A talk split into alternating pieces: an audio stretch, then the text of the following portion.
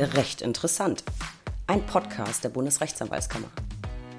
Ich bin Stefanie Bayrich, Pressesprecherin der BRAG und in der heutigen Folge geht es um das Thema Marketing-Tricks vom YouTube-Papst von der Kanzlei in den Liegestuhl.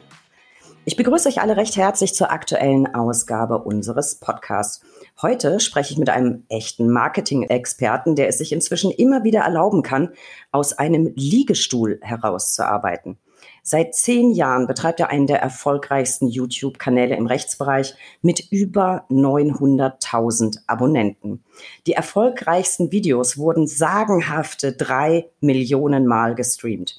Man könnte fast sagen, Christian Solmecke aus der Kanzlei WBS Legal hat das Kanzleimarketing auf YouTube erfunden.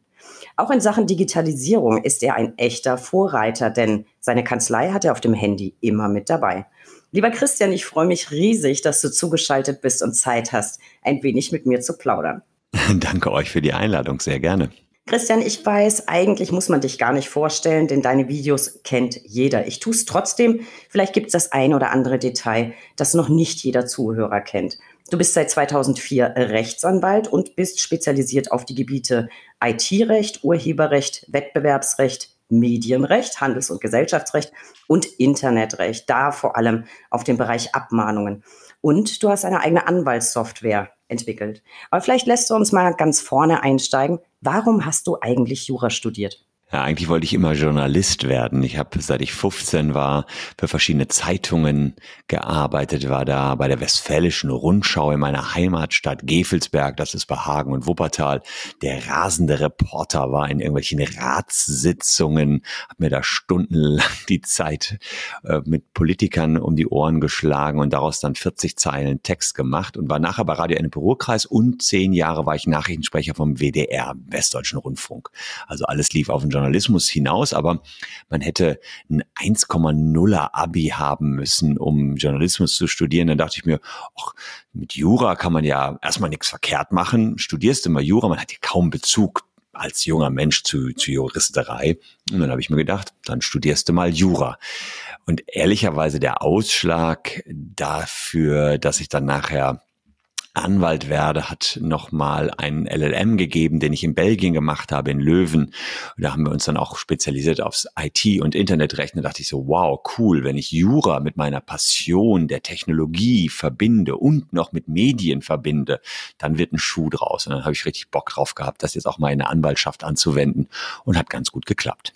Offensichtlich, offensichtlich. Jetzt hast du quasi schon verraten, was ich als nächstes äh, wahrscheinlich angesprochen hätte, nämlich warum du nicht beim Radio geblieben bist bist. Und ehrlicherweise, man hört dir an, dass du vom Radio kommst. Äh, ja, ja, absolute, absolute Vorzeigestimme. Äh, wurdest du schon mal angefragt, ob du vielleicht Synchronsprecher werden willst? Dafür hättest du nämlich auch die Stimme. Also was ich mal gemacht habe, war äh, kleine Werbetexte gesprochen als 18-Jähriger. Da gab es nämlich das meiste Geld für. Da gab es noch mehr Geld für, als wenn du Nachrichten gesprochen hast. Also diese ganze Medienwelt war schon immer meine Leidenschaft. Und irgendwie bin ich ein Stück weit ja wieder dahin gekommen. Wir reden ja vermutlich gleich noch ein bisschen über meinen YouTube-Kanal. Und wenn man ganz ehrlich ist, sieht man, dass man auch das Anwaltsdasein ganz gut verbinden kann mit dem Mediendasein. Das heißt, meine beiden Leidenschaften sind jetzt perfekt wieder kombiniert worden. Und ich habe auch gesehen, das muss man auch mal ganz ehrlich sagen, dass man als Anwalt, wenn man es richtig macht, vermutlich auch mehr Geld verdienen kann, als wenn man nur als Journalist in Anführungsstrichen nur unterwegs ist. Klar, so, ein, so Stars wie so ein Uli Wickert oder so, aber die sind sind ja wie Erstliga-Profis im Fußball. Also da hinzukommen, hielt ich für unwahrscheinlicher, als dass man mit der Juristerei auf ein gewisses Level kommt. Und das war vermutlich auch einer der Dinge, warum ich gesagt habe, ach, ich teste das mal mit dem Anwaltsdasein. Und jetzt sind es ja, ist ja weit über ein Jahrzehnt schon, äh, dass ich Anwalt bin. Also insofern bin ich auch dabei geblieben und werde auch in Zukunft höchstwahrscheinlich dabei bleiben. Davon ist auszugehen. Über YouTube wollte ich heute eigentlich gar nicht sprechen. Bist du da irgendwie oder so? Nein. Ja, wir haben da mal Probeweise was ausprobiert. hin und wieder macht ihr da was.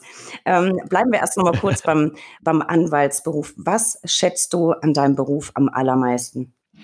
Also, wo ich natürlich natürlich äh, Lust drauf habe, ist, dass man recht kreativ gestaltend tätig sein kann, wenn junge Startups zum Beispiel auf mich zukommen. Das haben wir jetzt immer häufiger, dass ich sagen wir mal, vielleicht auch ganz gut geschäftlich Erfahrung gesammelt habe im, in den letzten zwei Jahrzehnten, habe selber auch Startups aufgebaut und kann jetzt aus meiner Erfahrung raus denen schnell erste Tipps geben. Wie nimmt man Investoren rein? Was, ähm, welche Rechtsform wählt man geschickterweise? Ab wann ist es sinnvoll, Venture Capital mit reinzunehmen? Wer investiert? Was, wie gebunden seid ihr, wenn ihr irgendwelche großen Leutchen reinnehmt? Und das macht sehr viel Spaß, äh, zumal ich, und da schließt sich auch wieder der Kreis ein bisschen zum Journalismus, ich mich täglich mit komplett unterschiedlichen Themen auseinandersetzen kann. Das ist also wirklich so, dass man sich ja immer als Anwalt in das Thema des Mandanten reinarbeitet, ganz kurz seinen Job wahrnehmen muss und ganz genau verstehen muss, wie arbeitet diese Company und als Berater dann eben das bestmöglich mitgestaltet, aber muss vorher voll verstanden haben, was er auch wirtschaftlich da treibt. Und das ist schon sehr bunt und dadurch ist eigentlich kein Tag wie ein anderer und das liebe ich nach wie vor am Anwaltsberuf. Ja, ist auf jeden Fall sehr, sehr abwechslungsreich und das sieht man auch auf sämtlichen Kanälen, die du bespielst, sind ja wirklich alle Themen dabei. Da kommen wir gleich noch dazu. Du warst aber nicht von Anfang an bei WBS Legal. Du hast ja anders angefangen. Vielleicht mal für alle, die jetzt auch den Berufseinstieg vor sich haben, erzähl doch mal so ein bisschen aus dem Nähkästchen. Wie hast du angefangen? Hast du dich von Anfang an spezialisiert? Wie lief dein Berufseinstieg? Hm, also zunächst habe ich angefangen, Jura zu studieren in Bochum. Haben fünf Semester in Bochum und dann bin ich gewechselt nach Köln. Habe also da das sagen wir mal, normale Jurastudium durchgezogen. Nicht ganz so schnell, wie das vielleicht der eine oder andere macht. Es waren insgesamt 13 Semester Jura. Heutzutage unmöglich, wie man so lange studieren kann. Damals wurde das irgendwie noch so gerade mit einem zugedrückten Auge akzeptiert, dass jemand so lange Jura studiert. Hintergrund war allerdings, dass ich beim WDR als Nachrichtensprecher so tief drin war, dass ich dachte, hm, warum sollte ich überhaupt hier jemals den Abschluss machen? Da bin ich meiner jetzigen Frau und damaligen Freundin sehr, sehr dankbar, dass sie gesagt hat, so Kollege, äh, die war, ist BWLerin, stand schon damals tief im Job, war recht erfolgreich, hat immer nur Nachwuchstalente für den AXA-Konzern engagiert und sagte mir, da hatte mir da so ein bisschen ein bisschen an Hintern getreten und gesagt, jetzt, jetzt musst du dich mal anmelden. Und äh, naja, letztlich war es dann auch noch ein ganz gutes Examen, aber ich musste eben tatsächlich äh, mich dazu aufraffen, dann den Abschluss hinzukriegen. Hab danach dann den LLM gemacht, EULIS Peaceware European Legal Informatics Study Program in, von Professor Kilian in Hannover zur Hälfte und zur Hälfte in Löwen in Belgien. Und da ging schon der erste Weg und der erste Klick in meinem Kopf Richtung, ich möchte eigentlich Anwalt werden. Denn wir sind in Hannover nur von Partnern von Großkanzleien unterrichtet worden. Und da dachte ich schon, boah, faszinierend, von welchen Welten die gesprochen haben. Und mein Mentor war damals Professor Heusen. Und äh, wenn man vom Professor Heusen unterrichtet wird, dann erzählt er einem, wie Vertragsverhandlungen über den, ich weiß nicht, Transrapid ablaufen in China. Dann steht man mit dem Rücken zur Wand, damit einem keiner einen Dolch nach hinten reinrammen kann. Und ich war einfach nur, boah, ich saß da einfach nur, war ganz fasziniert, was er da erzählte. Er kann natürlich auch erzählen. Und dadurch, dass er so ein bisschen mein Mentor geworden ist, meinen Weg so verfolgt hat, hatte er mich dann ähm, zu PwC Felddienst gebracht. Er war damals dort, äh, ist ja nachher ist das zu Heusen geworden, war damals äh, Partner bei PwC Felddienst und da habe ich gearbeitet für Raffaela Wilde. Und wenn man weiß, dass WBS Legal vorher Wilde Beuger Solmecke hieß, habe ich da als Referendar schon meine spätere Geschäftspartnerin Aha. kennengelernt. Allerdings muss man sagen, hm, äh, war da noch ein sehr inspirierendes Element. Ich war dann ähm, beim Internet Law Program der Harvard Law School. Das ist alles aus dieser LLM-Geschichte entstanden. Die hatten mir das dort empfohlen. Saß dann auf dem Harvard Campus neben dem HBO Financial Officer und haben, haben über Medienrecht gequatscht, haben über File-Sharing gequatscht. Also Napster-Abmahnungen habe ich damals da kennengelernt, die hier noch gar kein Thema waren. Das hat mich wahnsinnig inspiriert und dachte, boah, ist das alles cool, ist das alles cool. Ich fand das wirklich einfach nur cool. Allerdings der erste Job, der mag dann vielleicht wieder etwas uncool klingen.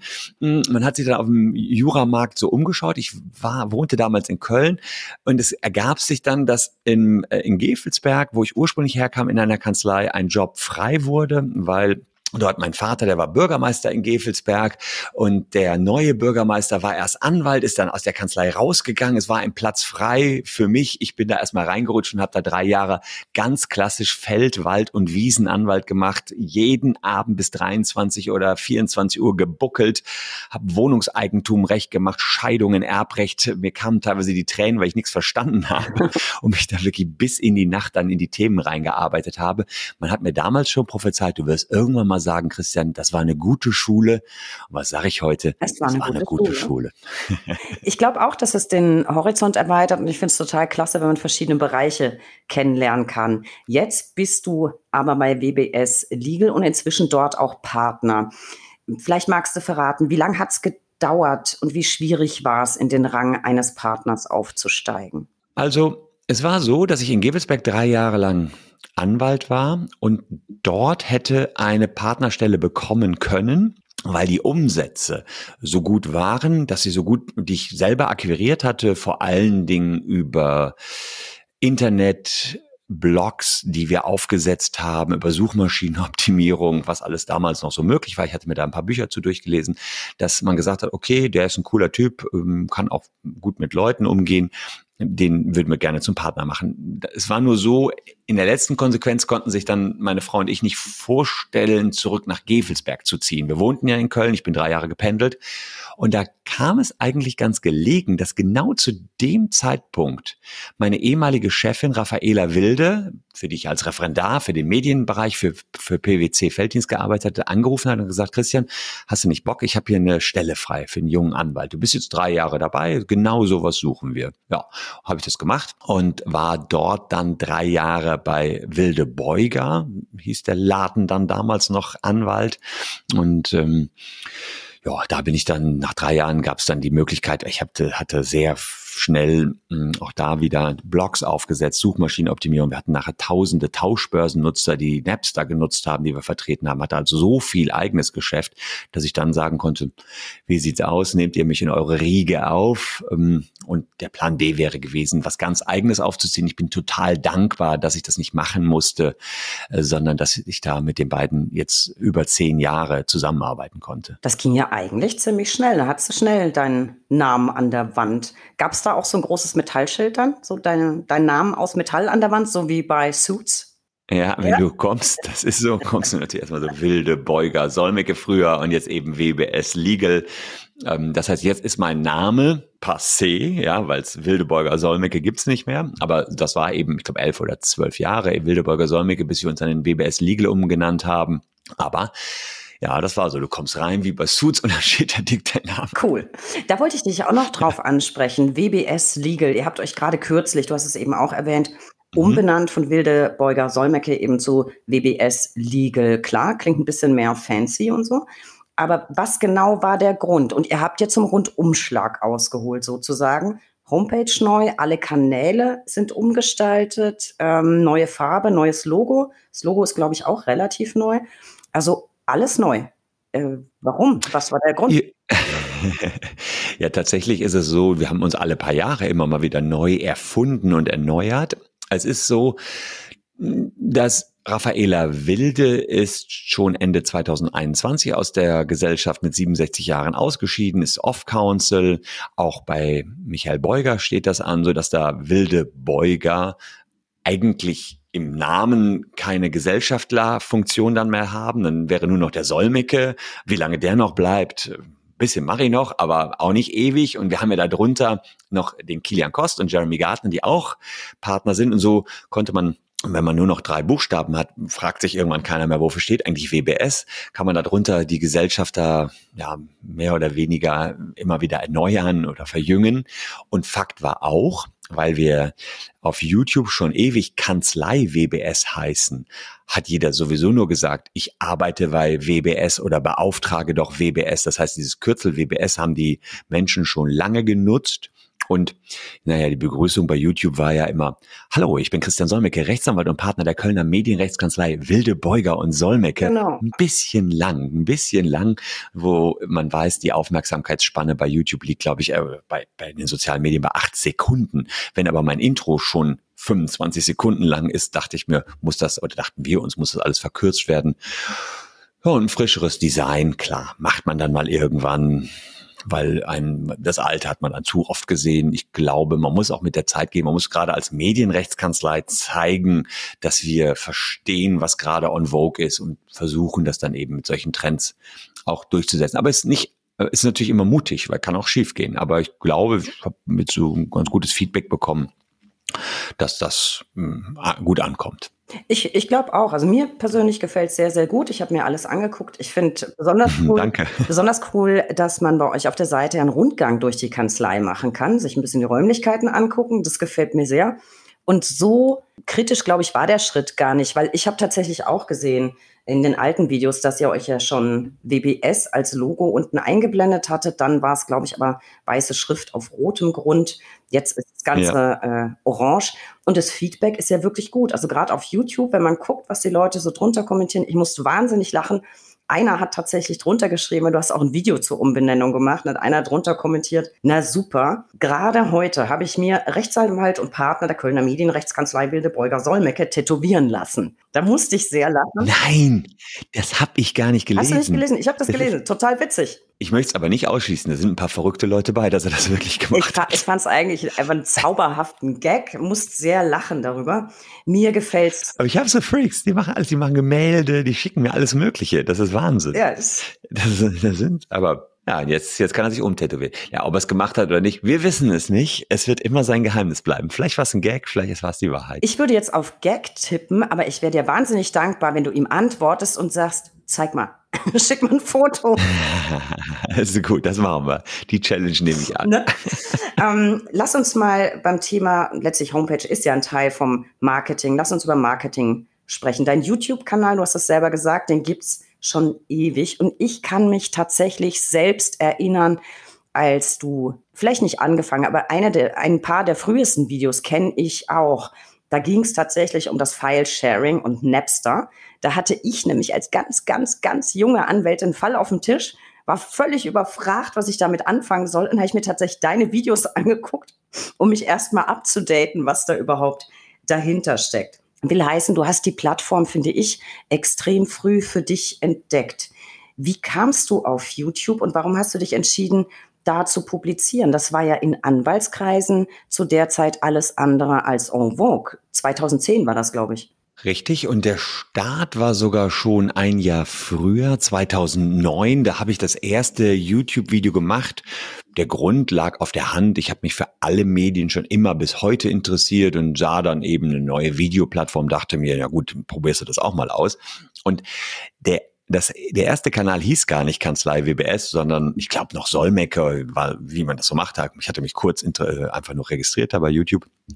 Und ich kam ich hatte die ersten Ed Hardy-Abmahnungen damals auf dem Tisch liegen. War eine Klamottenmarke. Ja, ähm, viele oh Gott, hatten sich aus der Türkei. Hat, ja. ja. ja, wir sind alt, ja. Und äh, ich glaube, die jüngeren Zuhörer kennen Ed Hardy nicht. Ist äh, ja war eine Klamottenmarke, die damals sehr in war. Und viele hatten sich Plagiate aus der Türkei mitgebracht.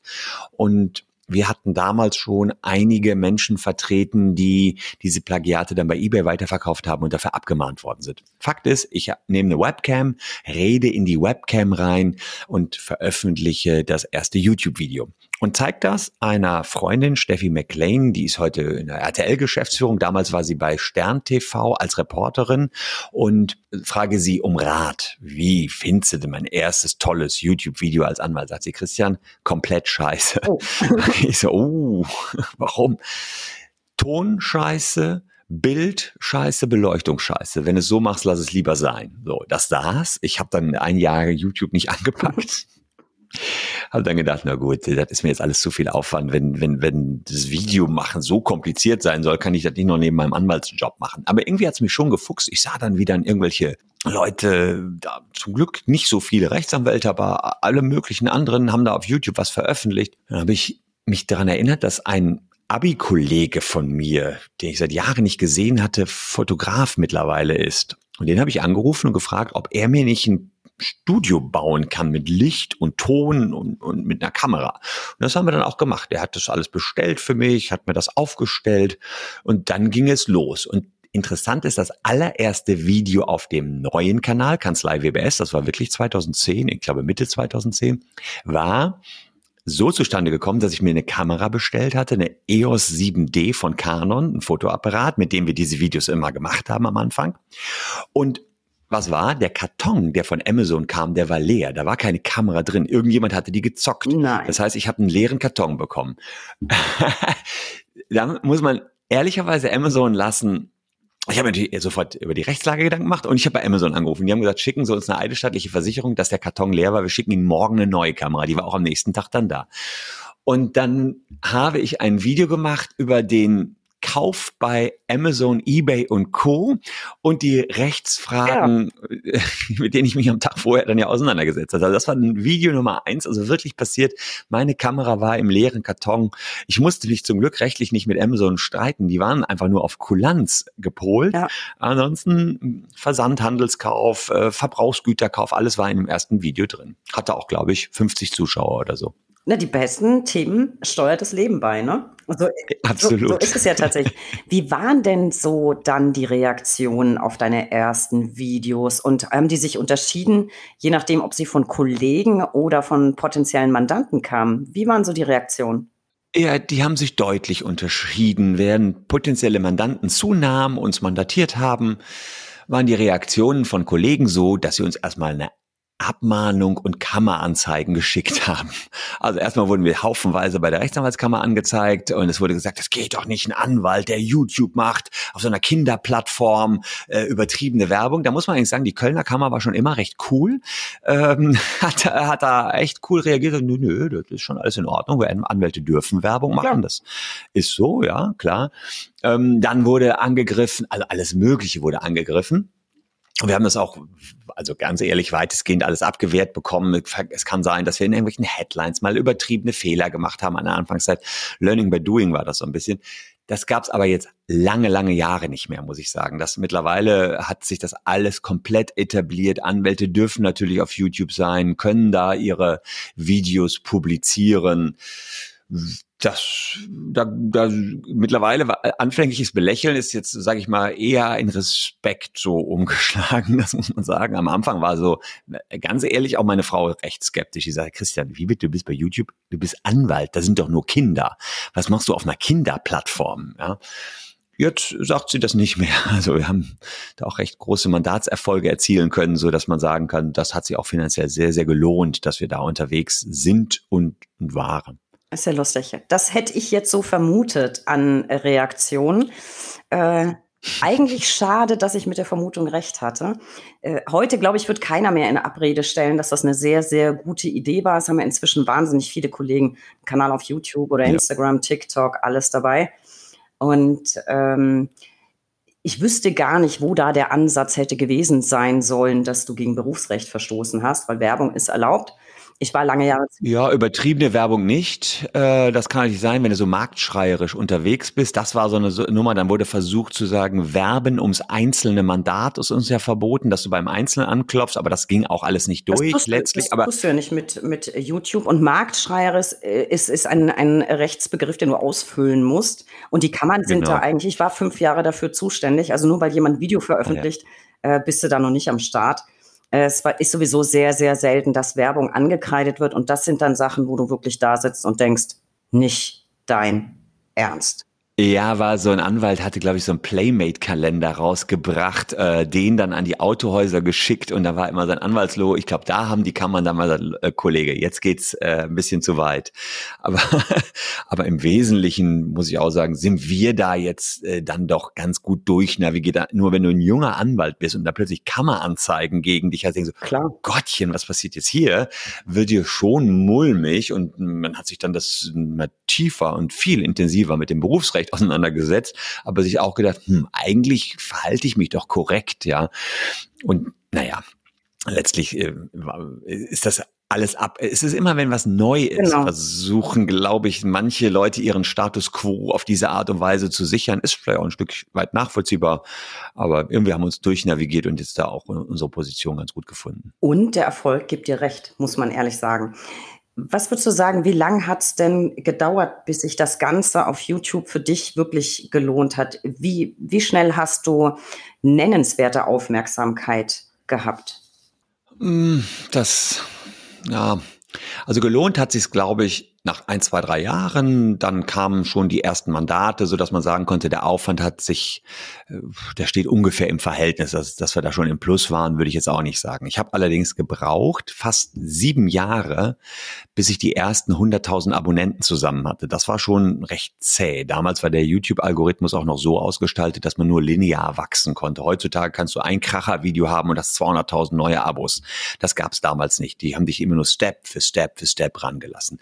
TikTok hat das revolutioniert und YouTube mittlerweile in den Algorithmen auch übernommen. Und im siebten Jahr kam mein Sohnemann, der ist heute 15, damals war der, ich weiß es nicht, 11 oder 12 und sagte, Papa, deine Videos sind ja alle grottenlangweilig. mach doch mal was, mach doch mal was Spannendes, was, was YouTube gerecht ist. Und bis dahin hatte ich immer viele Videos gemacht zum Markenrecht, zum Urheberrecht, recht, rechtslastig, also auch irgendwie so ein bisschen rechtstechnisch gesehen. Und dann sagt er ja, spannend wäre ein Video 20 Dinge, die Lehrer machen, aber nicht dürfen. Zum Beispiel äh, die, die lassen Schüler manchmal während einer Klassenarbeit nicht auf Toilette gehen. Und habe gesagt, das geht doch gar nicht, das verstößt gegen Artikel 5 der Europäischen Menschenrechtskonvention, also sehr hoch aufgehängt. Und jetzt gab es alle möglichen Schüler in Deutschland, die ihren Lehrern dann das Video gezeigt haben und gesagt haben, hier, guck mal, der Solmecke, der sagt aber, äh, du musst mich auf Toilette gehen lassen. Und das hat mir eine gewisse äh, Grundpopularität eingebracht vor fünf, sechs Jahren vor Schülern, äh, die mich auch feiern, wenn ich mal meinen Sohn in der Schule abhole oder so. Da ist dann der Bekanntheitsgrad schon äh, recht, recht hoch durch dieses eine Video, was mittlerweile fast drei Millionen Menschen geschaut haben. Also da sieht man, da gab es schon durchschlagende Erfolge. Und dann eben in den letzten drei Jahren haben wir 800.000 Fans dazu gewonnen. Das heißt, wir haben sieben Jahre gebraucht bis zu den ersten 100.000. Dann ging es plötzlich relativ rucki zucki aufwärts. Fanzahlen sind erstmal egal, ja, was hast du davon? Spannend ist tatsächlich für mich immer gewesen, wie viel Geschäft machst du da draus? Genau. Und das war schon beachtlich. Also da haben wir mittlerweile, mittlerweile kann ich sagen, 30, 40.000 Mandate über YouTube alleine akquiriert. Also das ist wirklich krass. Wir haben jetzt die aktuellste Massenwelle, ähm, also begonnen hat natürlich alles bei mir mit Tauschbörsennutzern. Da habe ich 70.000 Deutsche vertreten gegen die Musik- und Filmindustrie. Da waren am Anfang die Kanzlei Rasch aus Hamburg, die großen Player. Stimmt, ja. Jetzt aktuell ist es Kanzlei Frommer, die ja. ähm, sehr stark am Markt agiert. Und wir waren immer die Gegenplayer. Wir haben drei BGH-Urteile erwirkt, zwei gewonnen, eins verloren. Ein ganz bedeutendes, das Morpheus-Urteil, war ich selbst beim BGH, haben wir bis oben hindurch gefochten. Da geht es um die Haftung von Eltern im Internetzeitalter weiter. Das war wirklich bedeutend und da war ich auch ein bisschen stolz, dass wir das hingekriegt haben. Und ähm, das alles kam aber über YouTube. Also das, das war alles Geschäft über YouTube. Und jetzt gerade unsere aktuelle Welle ist, dass wir wegen Datenschutzverstößen zehntausendfach Facebook verklagen. Und die Mandate kriegst du alle über YouTube. Hast du einmal den Kanal aufgebaut? Kriegst du Geschäft alleine, weil du den Menschen den Sachverhalt darstellst, die sagen, ja, ich habe auch keinen Bock, dass meine Daten überall rumschwören. Solmecke, du hast das so gut erklärt, mach das auch für mich.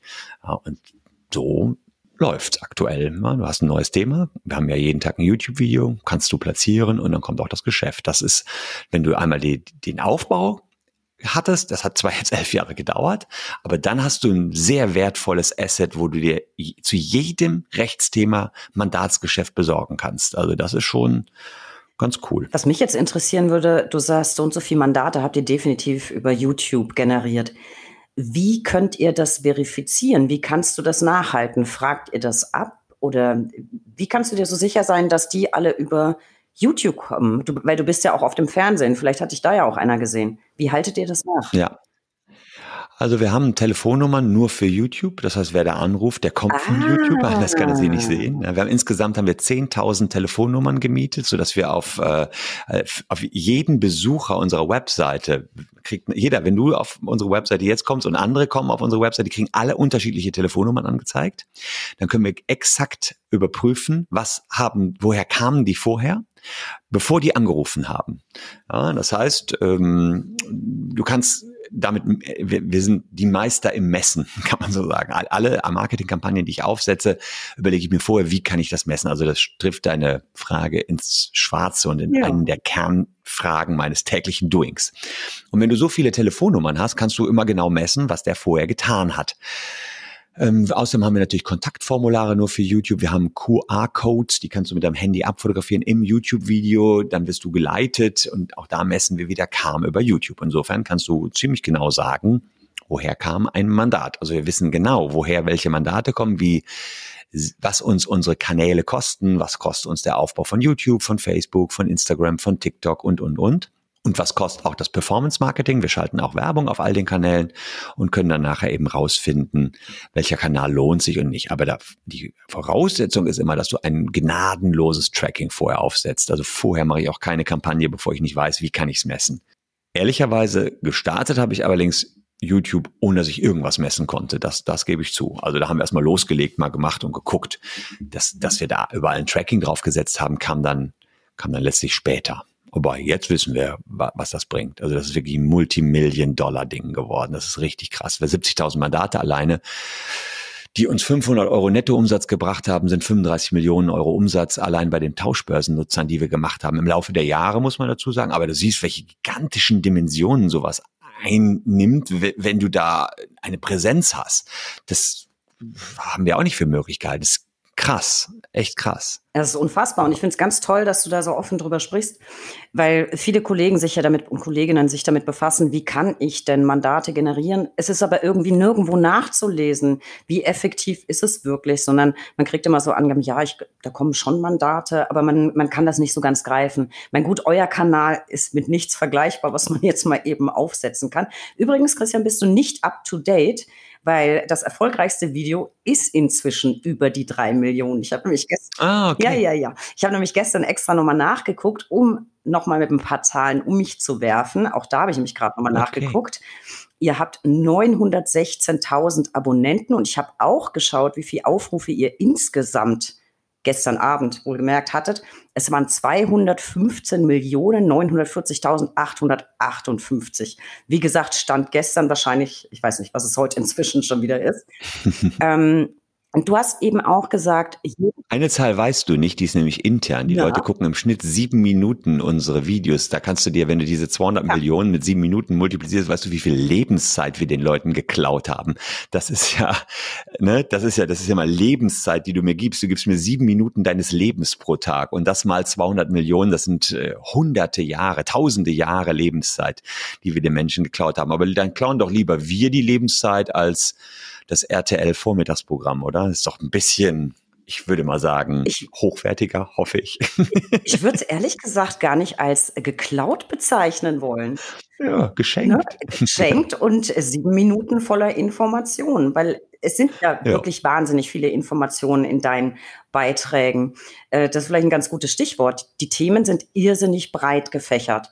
Äh, du sprichst im Prinzip über alles, über also immer rechtliche Aspekte, Politik, Promis, Klimaschutz, Rechtsirrtümer im Allgemeinen. Klar, ganz viel Corona war dabei. Im Prinzip alle Rechtsgebiete, die mir auf, auf Anhieb so eingefallen wären, hast du auch abgefrühstückt. Schulthemen hast du eben schon gesagt. Die waren wahnsinnig erfolgreich und auch witzig. Ich wünschte ehrlich gesagt, das hätte es gegeben, als ich noch in der Schule war. Aber Christian Hand aufs Herz, gibt es ein Thema, das du auf gar keinen Fall anpacken würdest? Nicht, dass ich wüsste. Also wir haben was immer gut ankam. Da hat letztens ein 18-Jähriger eine Prostituierte verklagt, weil er zu früh gekommen ist und der Meinung war, für sein Geld hätte er mehr geboten haben müssen. Wenn die Gerichte das Thema anpacken, ja, dann sehe ich nicht ein, warum ich das nicht auch auf meinem YouTube-Kanal anpacken sollte. Ja. Also wer klagt, der geht vor Gericht in die Öffentlichkeit. Die Prozesse sind öffentlich. Wir erfahren davon, dann packen wir die Themen an. Also nee, das wir, wir wissen natürlich so ein bisschen, was die Community möchte und ganz ehrlich, die ersten sieben Jahre haben wir ja nur Themen gemacht, die wir auch in der Kanzlei selbst behandeln. Deswegen war der YouTube-Erfolg so mäßig, also war ja nicht so riesig, aber war schon okay und war auch schön. Dann haben wir ja sozusagen den Switch im Kopf gemacht und haben gesagt, nee, wir machen nicht nur Themen in dem YouTube-Kanal, die wir selbst behandeln, sondern wir gehen auf das, was die Menschen wirklich interessiert im Alltag, auch wenn wir das rechtlich gar nicht behandeln. Das war sozusagen der große Change und das war aber sehr, sehr erfolgreich, weil wir dadurch natürlich eine viel breitere Masse erreicht haben. Und der wirtschaftlich für uns fast effektivste Change, der kam witzigerweise erst vor zweieinhalb Jahren. Den kann ich ja auch verraten. was war immer passiert? Ich habe also Videos gemacht, wie zum Beispiel die 20 Dinge, die Lehrer nicht dürfen. Aber da mache ich ja kein Geschäft mit. Ich mache ja gar kein Anwaltsgeschäft mit irgendwelchen Schülern, die wir gegen irgendwelche Lehrer vertreten.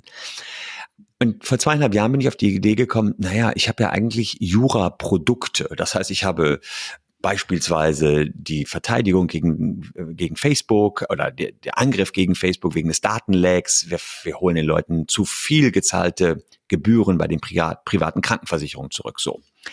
Und vor zweieinhalb Jahren haben wir begonnen, in jedem Video ähm, eine Bauchbinde einzublenden, wo drin steht, bist du vom Facebook-Datenleck beispielsweise betroffen?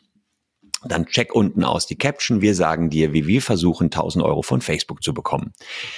Das war vorher natürlich nicht so. Früher hatten wir dann dieses Schülervideo. Darauf gab es keine Action, also keine Mandatsanfragen. Jetzt hast du aber ein Schülervideo, was drei Millionen Menschen sehen, auch viele Lehrer haben es gesehen, und die sehen plötzlich unsere eigene Facebook-Werbung, die mit dem eigentlichen Thema gar nichts zu tun hat. Und plötzlich rappelt's im Karton, weil du aus einem Video, was ein, ein, gar nicht dein, dein Themengebiet ist, was du in der Kanzlei nicht bearbeitest, plötzlich ge riesig Geschäft machen kannst. Das war, ich, ich weiß nicht, wieso ich da nicht früher drauf gekommen bin. Das ist ja total naheliegend, die Idee. Wir haben auch ein Newsletter zu Gott und die Welt-Themen. Den kriegen aktuell so 85.000 Leute pro Woche. Und auch da das Gleiche. Wir haben berichtet über irgendwelche Lieferkettengesetze, was auch alles ganz cool war, was wir aber nicht im Schwerpunkt in unserer Kanzlei gemacht haben.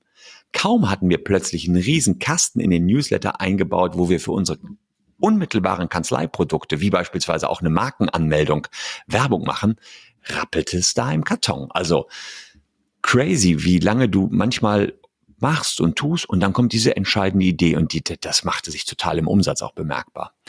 Aber es ist ja eine ganz simple Nummer. Aber kann man sich mal merken, warum sollte man nicht selber seine Produkte dann auch entsprechend anpreisen? Das haben wir nicht lange Jahre nicht gemacht. Es ist eine ganz simple Idee und es ist total naheliegend. Du musst aber trotzdem erstmal drauf kommen.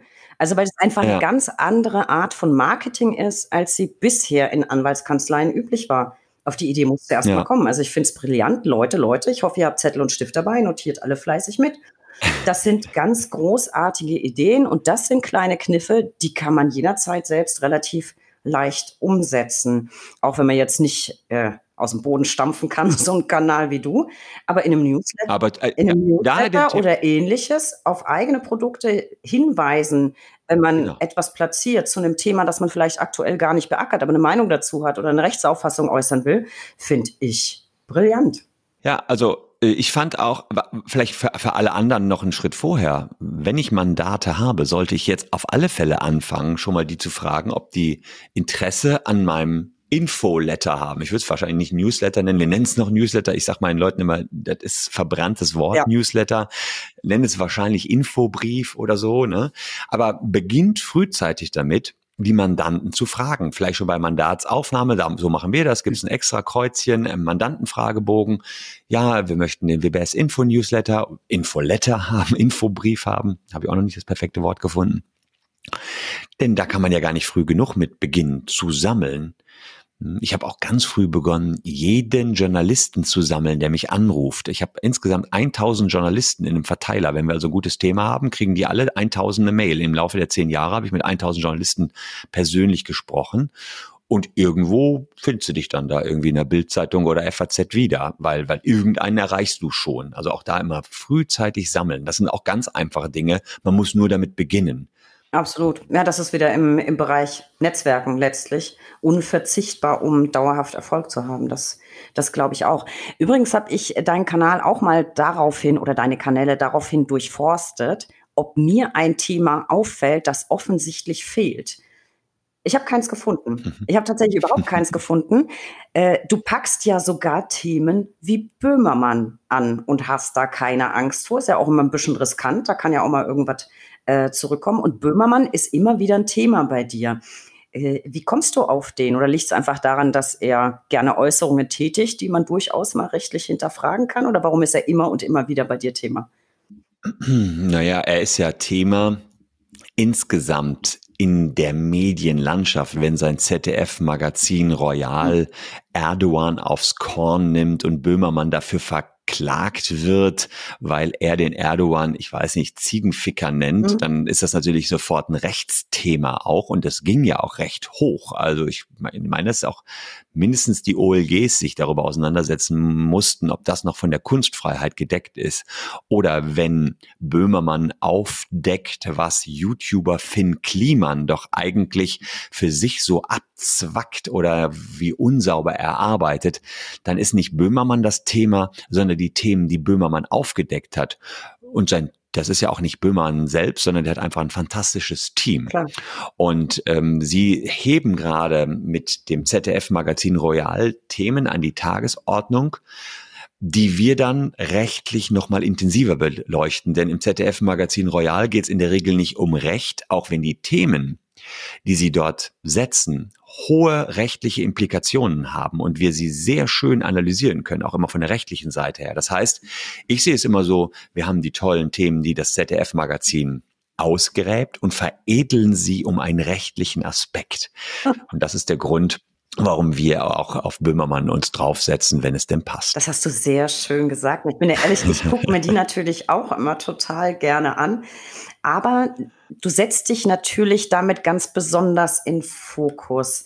Wie gehst du damit um, wenn du dann in Reaktion auf deine rechtliche Einschätzung vielleicht mal Kritik oder äh, was in der Art abkriegst? Oder passiert sowas eher selten?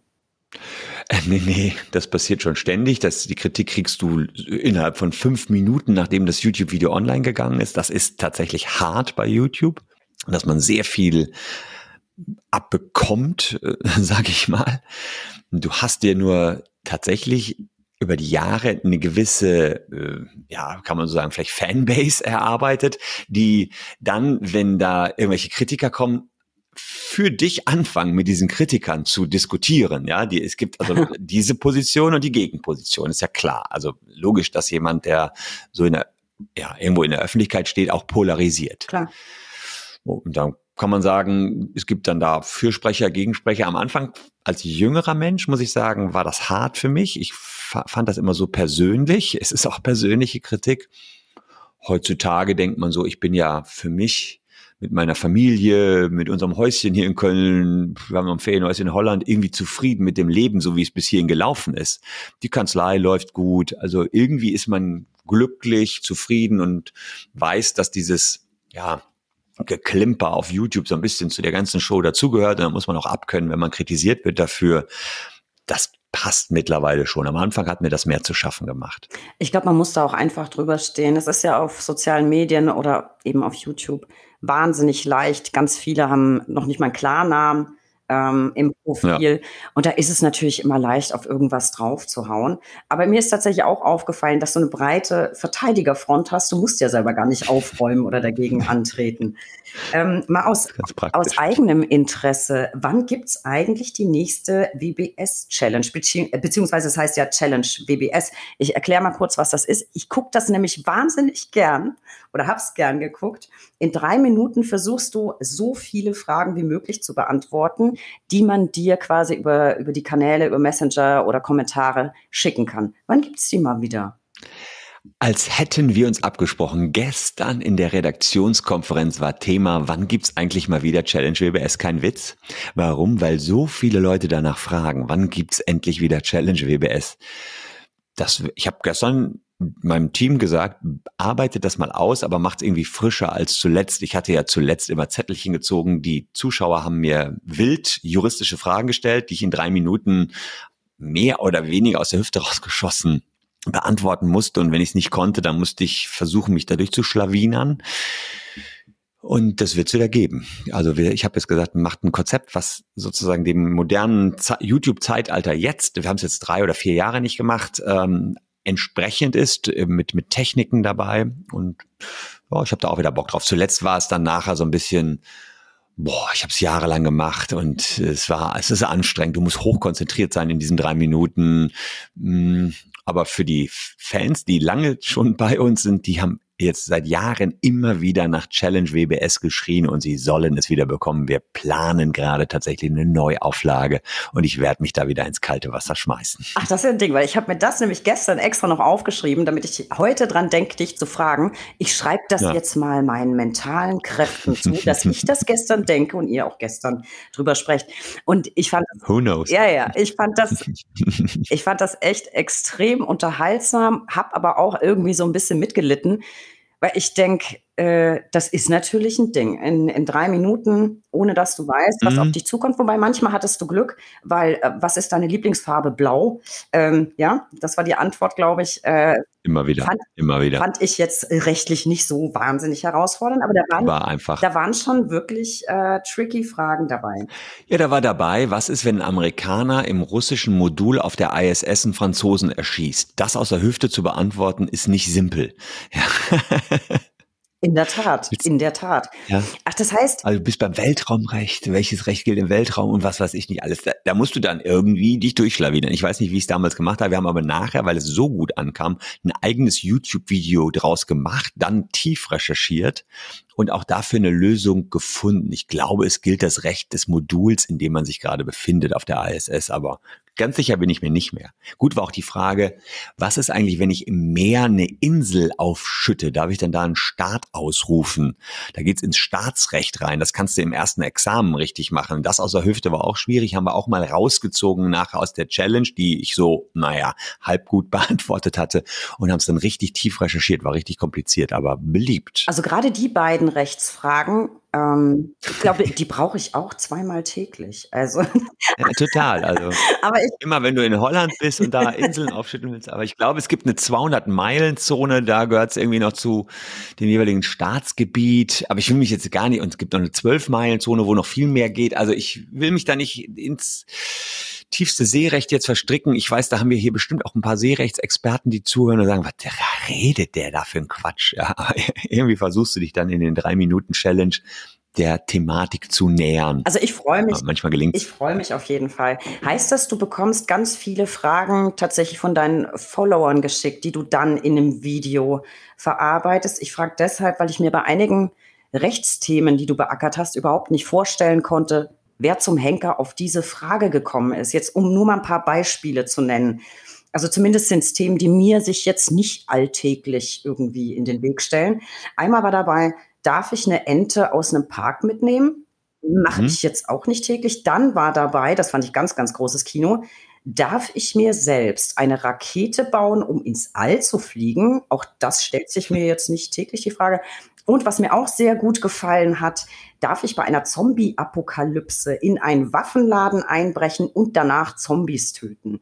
Also ohne das jetzt rechtlich vertieft geprüft zu haben, würde ich mal tippen auf Nein, Nein und Ja.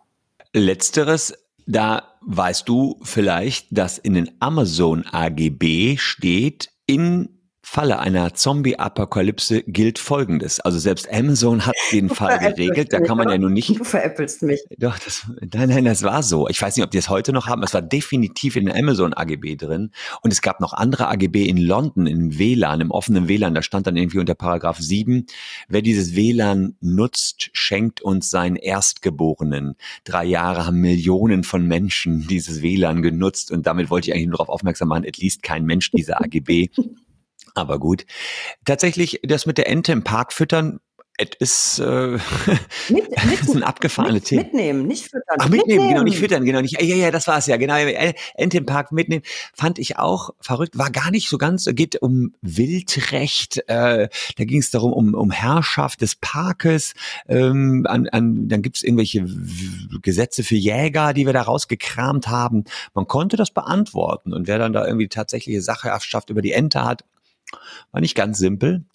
Das sind tatsächlich Fragen von Zuschauern. Das Schöne ist, wenn du bei YouTube in den Kommentarspalten unter einem Video eine Frage stellst, dann gibt's die Funktion I like. Jemand mag diese Frage. Und wir überprüfen, welche gestellten Fragen haben besonders viele Likes bekommen. Ah. Naja, und die beantworten wir. Das ist also, man ahnt ja schon, wenn die besonders viele Likes bekommen haben, dass der Zuschauer auch diese Videos dann mögen wird. Und das stimmt auch. Du kannst also, wenn du eine gewisse Reichweite hast wie wir, schon vorhersagen, welche Videos vermutlich gut laufen werden.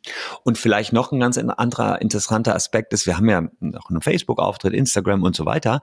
Und wenn wir auf all den Kanälen immer wieder eine bestimmte Frage gestellt bekommen, dann ahnen wir schon, dass das wohl eine sehr relevante Frage sein wird, weil es kein Zufall sein kann, dass sie auf fünf, sechs Kanälen immer wieder gestellt wird, eine Frage. Dann greifen wir die auch auf. Also diese zwei Möglichkeiten gibt es. Entweder eine Frage kriegt besonders viele Likes auf einem Kanal oder wir kriegen über viele Kanäle immer wieder die gleiche Frage gestellt. Also ihr habt jetzt alle da draußen die einmalige Gelegenheit, hört gut zu, auf allen Kanälen Christian mit Fragen zu bombardieren, egal wie ausgefallen, Weltraumrecht oder was auch immer. Wenn das dann genug like krieg, Likes kriegt, hm. dann hören wir da und hören und sehen wir dazu vielleicht mal eine, ein kleines rechtliches Video. Würde mich freuen. Ich werde auch mal angestrengt drüber nachdenken, was das Schrägste das stimmt. was mir so. Da gibt's abgefahrene Sachen. Da ich, ähm, äh, da kommt jetzt Anfang 2023 äh, ein Buch, skurrile Rechtsfragen. Also welches Recht gilt im Weltraum, heißt ist so jetzt der Arbeitstitel, ob es so heißen wird, wissen wir noch nicht, aber so skurrile Rechtsfragen, verrückte Urteile. Und da geht's nur um sowas. Nur um sowas wie, darf ich eine Insel aufschütten, wer, was ist, wenn der Mond erscha äh, äh, ja, auf jemanden erschießt, wem gehört der Mond? Und solche Geschichten.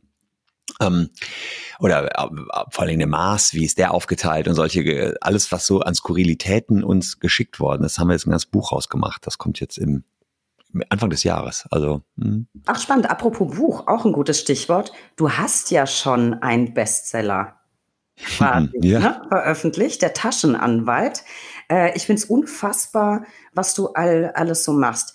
Äh, und du hast recht, du hast noch tausend andere Kanäle, gefühlt zumindest. Äh, auf Instagram habt ihr sogar zwei. Einmal einen für die Kanzlei, einmal Recht to Go.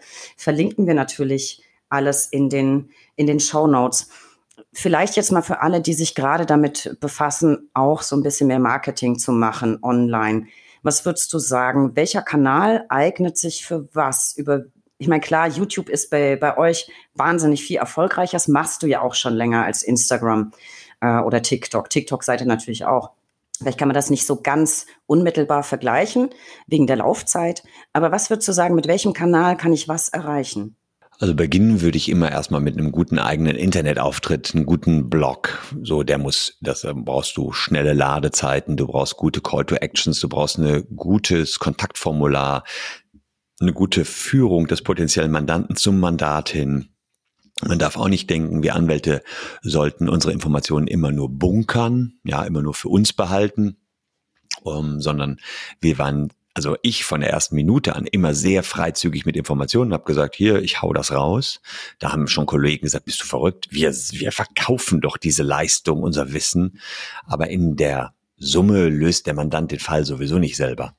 So, das heißt, der Blog, würde ich sagen, ist bei uns auch immer noch der Dreh- und Angelpunkt und unsere Social-Media-Kanäle sind nur dafür da, den Traffic auf den Blog zu lenken. Das heißt, was, man kann auch anders vorgehen. Man kann auch die ganze Social-Media-Spielerei weglassen, sondern man kann nur einen hervorragenden Blog gestalten und dann über Performance-Marketing, also Facebook-Anzeigen, Instagram-Anzeigen und so weiter, sich den Traffic auf den Blog kaufen.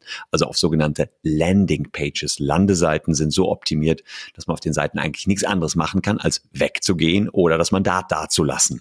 So sind unsere Landeseiten kombiniert. Ähm, die, die, die, ja, die gehen auch nicht in das restliche Internetangebot von uns rein, sondern du hast eine Seite, kannst darauf nichts machen. Du kriegst eine Information beispielsweise über den Dieselskandal, wie wir dir helfen können. Da unten ist dann Kontaktformular, eine Telefonnummer dann heißt es, hier, das ist es. Und du kannst nicht danach noch weiter surfen. Du kommst auf keine weitere Webseite. Und das kannst du natürlich auch hervorragend machen ohne Social Media Kanäle. Das ist dann Performance Marketing. Ist nur teuer. Man braucht dazu erstmal ein bisschen Geld. Ich hatte am Anfang gar kein Geld für, für solche Spielchen. Also musste ich mit Social Media beginnen, was erstmal for free war. Dauert halt nur länger. Naja, und die Bücher, die du ansprichst, habe ich viele gemacht. Ich habe viele Rechtsbücher gemacht. Ich glaube, ich habe zehn Bücher oder sowas. Das erfolgreichste, weil es wirklich Platz zwei auf der Spiegel Bestsellerliste war, war der Taschenanwalt. Ich glaube, wir haben ihn 50.000 Mal schon verkauft. Das ist für ein Buch. Ich habe ja gesehen, wie ich meine Rechtsbücher verkauft habe. Das schlechteste habe ich, glaube ich, 500 Mal verkauft oder so, ne? Ähm, das war schon krass. Das muss ich sagen. Hätte ich jetzt auch nicht gedacht, dass das so abgegangen ist. Und plötzlich war, hatte einen Flug nach Berlin und sehe mich da riesig. Mein Buch da auf einer ganzen Wand äh, in der Buchhandlung. Das war schon irgendwie schon cool. Und so ist dann ja auch diese die Idee gekommen, dann auch das mit den verrückten Rechtsfragen zu kommen. Bringt das unmittelbar Geschäft? Nee. Also mit so Büchern will ich, glaube ich, nicht unbedingt anfangen. Das ist so ein bisschen Image. Äh, jetzt mit dem Buch hat man sogar Geld verdient. Aber das war in der Regel nicht der Fall. Dass ich mit Büchern Geld verdient habe, ist mit dem Taschenanwalt, glaube ich, das erste Mal gewesen. Die anderen Bücher waren viel Image, ähm, aber auch echt viel Arbeit. Also auch jetzt der Taschenanwalt ja, das würde ich nicht mit anfangen, sage ich mal so. Kann man nachher, wenn man noch ein bisschen Puffer hat, kann man auf die Bücher gehen. Ich würde immer anfangen. Als allererstes gut gestaltete Internetseite. Und dann würde ich als junger Mensch höchstwahrscheinlich heutzutage mit Instagram anfangen. Ähm, YouTube ist ein bisschen aufwendiger, hat den Vorteil, dass man die Aufmerksamkeit bei den Menschen länger bindet. So ein YouTube-Video, wie gesagt, bei uns ist so mal 15 Minuten lang und wir binden im Schnitt die Aufmerksamkeit für sieben Minuten, also für die Hälfte der Zeit. Irgendwann springen dir immer welche ab. Aber die widmen dir, und bei TikTok hast du so 15 Sekunden Aufmerksamkeit. Das ja. heißt, du brauchst viel, viel mehr TikTok-Follower, damit die so lange bei dir bleiben. Wir haben TikTok auch ausprobiert, sind da ehrlicherweise nur so mäßig erfolgreich. Ich glaube, als Kanzlei hatten wir da zuletzt irgendwie 20.000 Follower und äh, mit, mit einem anderen Kanal Recht to Go 90.000 oder 70.000 ist egal. Wenn du siehst, was Herr Anwalt da schafft, der Tim, der 5,9 Millionen oder 6 Millionen Follower auf TikTok hat, brillant, brillant. Ich habe mich schon öfter mal mit ihm darüber unterhalten, finde ich auch genial. Ja, ich glaube, Tim rennt sogar, hat er nicht sogar schon inzwischen über, über 7 Millionen, wobei du tief stapelst. Also ich meine, ihr hättet auf TikTok auch knapp 80.000 inzwischen. Ja, kann sein. Wobei man, wobei man sagen Aber es kommt kein Geschäft. Genau. Tim genau. verfolgt damit ja eine ganz andere Strategie. Der generiert darüber keine ja. Mandate. Und es ist auch ja. wahnsinnig schwer, und ich verrate jetzt ihm zuliebe nicht, wie ich es gemacht habe, bin natürlich vom Fach. Ähm, du kommst von seinem TikTok-Kanal oder von Instagram nicht auf seine Kanzleiseite. Ja. ja, also er hat das nicht. Das hat er mir auch erzählt. Es ist kein Marketinginstrument, der ich, der hat, nee. also nicht für die Kanzlei. Marketing natürlich irgendwie schon, aber nicht genau. für die genau. Kanz, nicht für die Kanzlei. Ähm, der hat dafür inzwischen, oder ich glaube, es war in Arbeit, als ich mit ihm gesprochen habe. Die Folge verlinke ich euch auch nochmal in den Show Notes. Ich glaube, der war gerade dabei, irgendwie demnächst Merchandise zu machen. Wann kommt das? Ah, ja. Gibt's, gibt's die Anfrage bei dir auch ab und zu? Wann kommt Merch? Ja, gibt es. Also ich habe es aber bislang nur bis zu Autogrammkarten geschafft. Also die verschicken wir schon immer mal wieder. Oder man hat ja manchmal so Leutchen, die einer auf der Straße ansprechen oder so. Aber ansonsten ist es bei mir, glaube ich, im Vergleich zu ihm äh, echt im moderaten Bereich. Äh, allerdings muss man sagen, klar, hm, uns ging es ja auch vor allen Dingen nicht darum, dass ich jetzt als Influencer in irgendeiner Weise äh, bekannt werde. Ich bin schon recht geschäftsgetrieben, muss man sagen. Ich gucke schon sehr genau auf die Zahlen, gucke, was bringt mir das, schaue auf meinen eigenen Aufwand, den ich für so eine YouTube-Videoproduktion habe. Ja, und dann ähm, machen wir eine Sache oder machen sie nicht. Aber wenn sie nicht erfolgreich nachher in Anwaltsgeschäft münden kann, werde ich es nicht anpacken. Also es geht bei mir immer nur um Anwaltsgeschäft, immer darum, wie kommt das nächste Geschäft. Und die Zukunft, die wir so ein bisschen sehen, ist, dass wir versuchen wollen, den Menschen irgendwelche Beratungs-Flatrates zu verkaufen. Ich weiß nicht, ob sowas klappen kann, aber ich stelle mir so vor, vielleicht kann man Unternehmen künftig eine ausgelagerte Rechtsabteilung verkaufen für 1000 Euro im Monat. Wenn das alles genau customized ist, das Produkt, wäre das was, was mich tierisch interessieren würde, dass man nicht immer nur nach Stunden bezahlt wird das sind so Produkte, an denen wir gerade rumfeilen und gucken, was man da machen kann. Also deswegen wandeln wir auch gerade die Partnerschaftsgesellschaft in eine GmbH um, weil wir sagen, damit sind wir ein bisschen flexibler, was man auch an, in Gewerblichkeit so erbringen kann. Das wird so die nächsten zehn Jahre mich, mich beschäftigen, vermutlich. Auf jeden Fall spannende Ideen, finde ich.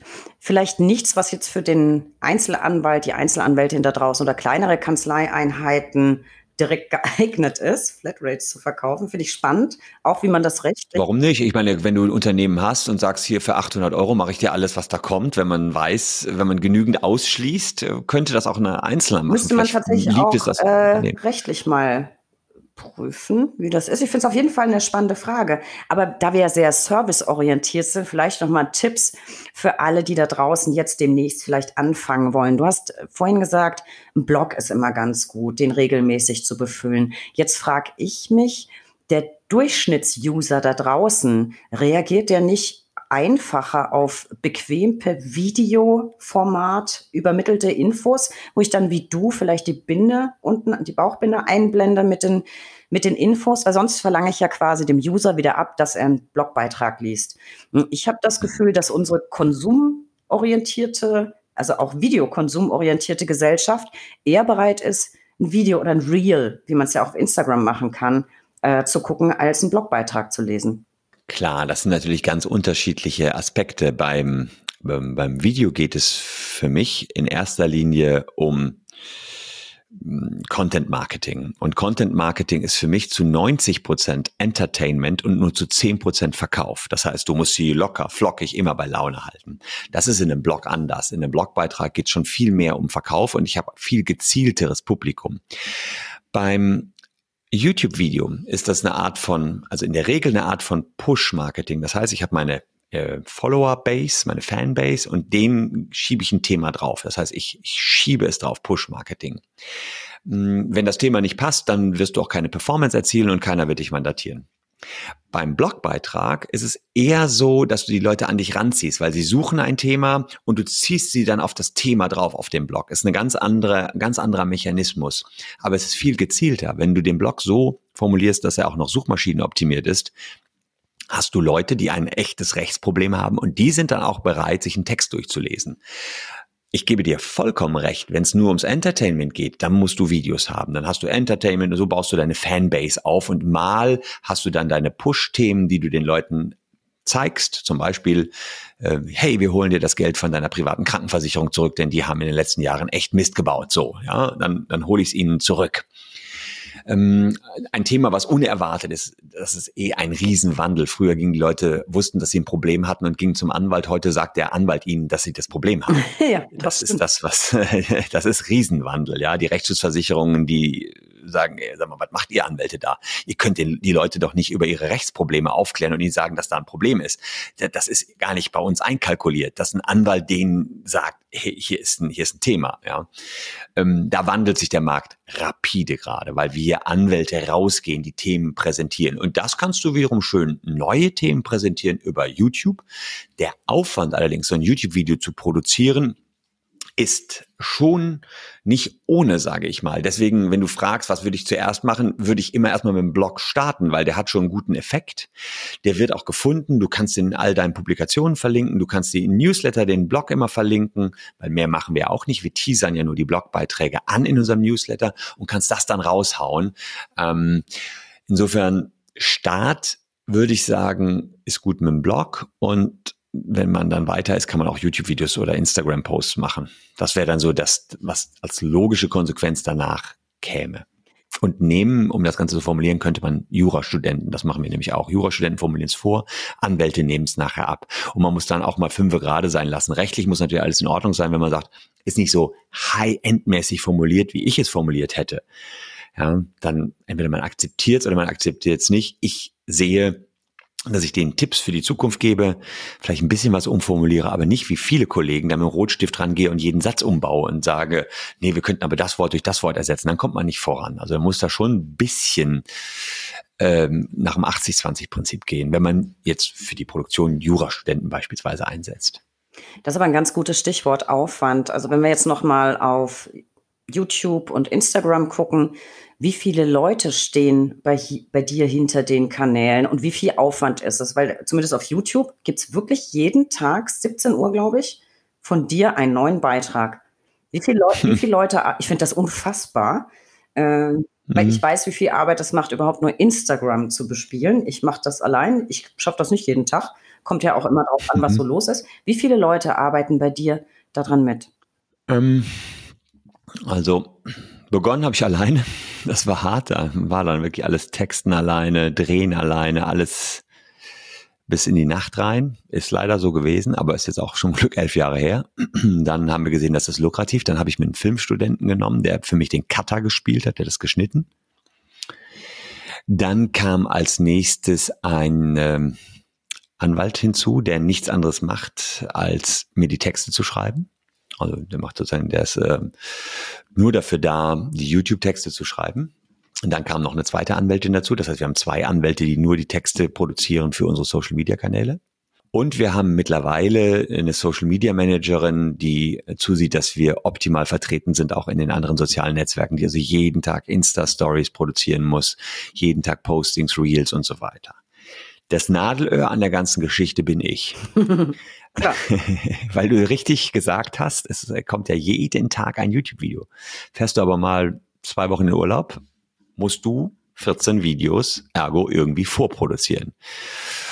Das ist schon etwas, wo ich noch nach einer Lösung suche. Also da gibt's, wir haben mal versucht, die jungen Kollegen auf den YouTube-Kanal zu lassen, geht leider nicht. Also die haben einen eigenen Kanal, WBS die Experten. Aber erstens haben die nicht die Energie, neben ihrem Anwaltsalltag da noch die Videos zu drehen. Das sieht man. Also die, die also ich habe jeden Tag eins und die schaffen es zu fünft, machen die alle zwei Wochen eins. Weil sie sagen, das passt überhaupt nicht in den Kanzleialltag, da noch YouTube-Videos zu produzieren, Christian. Außerdem sind die auch sehr pingelig mit sich selbst. Also auch da, ich lasse, meine ähm, YouTube-Videos sind alles One-Taker. Das heißt, wenn da, wenn ich mich versprochen habe, habe ich mir halt versprochen. Dann, dann rede ich es wieder gerade. Also muss auch da sehen, wie funktioniert denn so ein YouTube. Auch wenn wir uns jetzt hier in dem Podcast mal einen Älteren hatten, dann ist das eben so. Ja. Das ist ja ganz menschlich. Ja, so sind Menschen nun mal. Ist ja nicht alles clean und perfekt. Und da suche ich noch irgendwie nach einem guten Double, was ich da hinsetzen kann, was dann eben äh, mit den berühmten Worten, hallo, ich bin Christian Solmecke, die Menschen ähm, begrüßen kann. Also das ist tatsächlich eine wenn ich sage, mich belastet etwas, dann das, dass ich jeden Tag ein Video irgendwie produziert bekommen muss. Das ist belastend. Äh, das ist nicht easy. Das ist ein Druck. Das, das, das ähm, glaube ich gern. Du zum Beispiel jetzt gerade ähm, sicherst mir auch so ein bisschen Freizeit, weil wir heute auch ein bisschen vorproduzieren. Also ich muss das auch so machen und ich veröffentliche ja nicht jeden Tag. Und ich glaube, das Problem, ähm, du bist nicht wirklich ersetzbar. Das ich würde orakeln, das wollen die Leute nicht. Die wollen dann nicht irgendeine Urlaubsvertretung da sitzen haben. Äh, die wollen Christian Solmecke. Von daher haben wir mal versucht. musst du hm, wohl warten, bis es einen tauglichen Androiden gibt, den du dann vorprogrammieren kannst. Ich weiß es nicht. Entweder das, aber wir sehen zum Beispiel bei mir in der Kanzlei ist der Kollege Jeremy Gardner extrem Social Media affin. Das heißt, der hat schon begonnen, ähm, auf Instagram ist nur noch er zu sehen. Ich kann den YouTube-Traffic schon mal auf Instagram lenken und ich kann mir sehr gut vorstellen, dass wir den über Instagram so aufgebaut bekommen, dass er auch irgendwann mal zusammen mit mir bei YouTube einsteigt. Wir überlegen, ob wir jetzt einen TikTok Live-Kanal zusammen machen, ähm, wo ich ähm, ihn sozusagen mitnehme oder wir zu zweit da zu sehen sind und dann bin ich immer ein bisschen weniger und dann ist nur noch er da. Das sind so Ideen, weil ich möchte wirklich davon loskommen. Ich werde kann man ja verraten, dann 2023 auch irgendwann 50 und äh, da musst du doch nicht mehr wirklich noch auf YouTube mit den jungen Leuten äh, zu sehen sein. Wobei, wir vertreten ja die ganzen großen YouTuber, das ist vielleicht noch ein schöner Effekt. Also wir sind ja, letztlich sind wir eine Medienrechtskanzlei, haben natürlich auch die ganzen YouTube-Stars äh, im Laufe der Jahre dazu bekommen und die akzeptieren das noch. Die zollen einem da einen Respekt für das, was man da erreicht hat. Die wissen genau, wie hart es ist, YouTube jeden Tag zu machen. Also noch lassen die mich ein bisschen mitspielen, auch den alten Sack, der da auf YouTube unterwegs unterwegs ist, der darf noch, der darf noch ein bisschen spielen. Ach, mach, dir, mach dich mal, mach dich mal nicht so alt. Wir alle werden nicht jünger und ich glaube, dass die Leute wirklich das als sehr personengebunden empfinden. Das, das ist ja. eigentlich immer so und deswegen mein Tipp wäre auch gewesen, ab und zu mal zu zweit und das Publikum dran gewöhnen. Und dann kann, ja, genau. mussten sie ja gerade äh, ZDF Heute Show auch machen. Olli Welke, Corona. Der wurde, Ach ja, ja, Corona, ne? genau. Ja, der wurde ja, ja auch genau. vertreten. Das war aber auch jemand, den du ja. einfach schon kanntest. Dann kannst du es irgendwie tolerieren, weil ich bin ja auch so eine Nase. Ich kann das ja auch nicht leiden, wenn da plötzlich jemand anders sitzt. Ich kann das nicht ertragen. Nee, nee. Also ich bin da ja keine Besonderheit. So, ich hatte vorhin im Intro schon gesagt, ähm, du arbeitest manchmal vom Liegestuhl aus. Ich finde, das ist auch ein Thema, auf das wir unbedingt noch kommen müssen. Der Liegestuhl am Strand. Ich habe in einem Interview gelesen, dass du so digital organisiert bist, dass du im Prinzip während Corona streckenweise komplett aus dem Liegestuhl gearbeitet hast. Ich denke mal, das war itzi-bitzi übertrieben, aber trotzdem, so ein bisschen ist wahrscheinlich was dran. Wie schwierig ist das? Also du musst ja dann komplett digital sein. Und ich glaube, es ist auch ein bisschen schwierig mit dem Sand in der Tastatur oder so. Ich weiß es nicht. Aber erzähl mal so ein bisschen, wie, wie hast du das hingekriegt? Komplett digital. Ja, also als erstes habe ich mir ein Waterproof Case für mein iPad gekauft, ja. das auch sandabweisend ist. Also um die Frage zu beantworten, das geht. Und Fakt ist jedenfalls, dass wir, wir haben Ferienhäuschen in Holland, wo wir normalerweise immer am Wochenende sind, aber in der Corona-Zeit waren wir da fast drei, vier Monate. Und für unseren Sohn genial. Da die Schüler hatten ja Homeschooling und vormittags hat er Homeschooling gemacht, nachmittags ist er da Kitesurfen gegangen. Der wird über die Corona-Zeit wahrscheinlich reden über, wow, ich war die ganze Zeit immer nur kiten, macht da jetzt seine Sprünge und ich habe es mir dann auch immer beigebracht. Auf alle Fälle war es da so, dass wir schon ich glaube, vor acht oder neun Jahren angefangen haben, voll digital zu arbeiten. Das heißt, bei uns wird jedes Schriftstück, was reinkommt, auch gescannt und ähm, ist in der Cloud. Wir haben eine eigene Cloud-Software entwickelt. Ähm, das haben wir auch irgendwann ausgegliedert vor fünf Jahren in die Legal Visio GmbH. Legal Visio macht Anwaltssoftware in der Cloud. Wir haben fast 100 Kanzleien, die mit der Software arbeiten. Wir haben es also dann anderen Kanzleien auch angeboten. Es wächst ganz gut. Ähm, haben uns da mit einem großen Cloud-Unternehmen aus Bonn zusammengetan und die Software immer weiterentwickelt. Wo ich mich vertan hatte, war, ich hatte die Software erst für meine Kanzlei entwickelt, sie aber für alle Kanzleien dann so anpassbar zu machen, dass jeder, die auch ein Einzelanwalt die nutzen kann. Ja, das war, war eine, das hat drei Jahre gedauert, Entwicklungszeit. Das hätte ich nicht gedacht. So, also Wahnsinn. Jeder, der es vorhat, lasst es, wenn ihr ins Software-Business würde ich es, ich habe, ich freue mich, dass ich es gemacht habe, aber ich weiß nicht, ob ich diese Energie nochmal hätte, da nochmal neu einzusteigen. Ist wirklich hart. Wie dem auch sei, da wir vor Corona schon alles digital hatten und eigentlich unsere ganze Kanzlei managen über eine Webseite, das ist dann eben legalvisio.de und wir loggen uns mit unseren Login-Daten entsprechend ein, war es natürlich möglich, auch in Holland am Strand die Daten zur Kanzlei immer im Zugriff zu haben und zu schauen, was läuft, wer, wer macht was gerade, wo kommen neue Mandatsanfragen rein. Ich habe in Holland ein YouTube-Studio nachgebaut, das eins zu eins mein gleiches YouTube-Studio habe ich dann nochmal. Das heißt, ob ich meine Videos hier in Köln produziere oder dort, ist egal. Ähm, also dass ich diesbezüglich auch von dort aus arbeiten konnte. Das ist dann zwar nicht am Strand, aber sagen wir mal, nachmittags warst du da am Strand und hast trotzdem noch mit dem iPad da deine Kanzleiverwalter hast geguckt. Ich meine, das gehört ja dann letztlich auch dazu. Wir haben mittlerweile mit Freelancern über 200 Mitarbeiter. Das heißt, äh, du musst auch die ganze Zeit HR noch mitmachen, musst so ein bisschen die Bilanzen kontrollieren und, und, und. Und das konntest du dann tatsächlich auch aus dem Liegestuhl machen. Ist natürlich etwas Koketterie, als dass man nur aus dem Liegestuhl gearbeitet hätte. Die Wahrheit ist, ich war wahrscheinlich habe ich von 8 Uhr morgens bis 16 Uhr dann aus unserem Ferienhaus gearbeitet und dann bin ich an den Strand gegangen, hatte noch ein iPad dabei und habe dann noch so die restlichen zwei Stündchen was gemacht und ab 18 Uhr hatte man dann irgend sein Heineken geöffnet und konnte schön aufs Meer rausschauen und den Sonnenuntergang genießen. Aber tatsächlich, diese wahnsinnigen Freiheiten, die wir bekommen haben, durch diese Digitalisierung und Corona hat es wirklich vorangetrieben, die sind immens. Und vielleicht an der Stelle noch etwas, was auch ein Tipp ist, was ich nur jedem empfehlen kann, wenn man im Internet das Wort sucht, Zukunftsbild WBS. Wir haben vor Corona ein Zukunftsbild erstellt mit unseren Mitarbeitern zusammen, wo wir in fünf Jahren stehen werden. Und da war so ein Kern schon die Digitalisierung, also noch weiter. Wir waren eh schon digital und haben noch weiter die Digitalisierung beschrieben.